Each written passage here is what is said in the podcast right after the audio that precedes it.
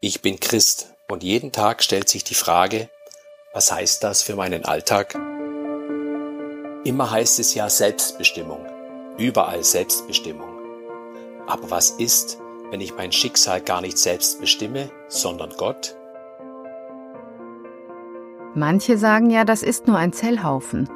Und dann habe ich auf dem Ultraschall dieses Herz schlagen sehen.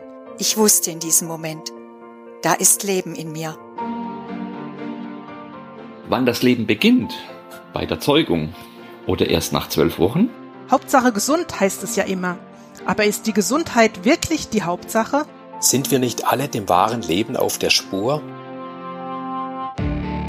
Wir wollen reden über das, was uns als Menschen ausmacht, berührt und auch vor schwere Entscheidungen stellt. Wir wollen reden über den Beginn des Lebens und über die Frage, wann es endet.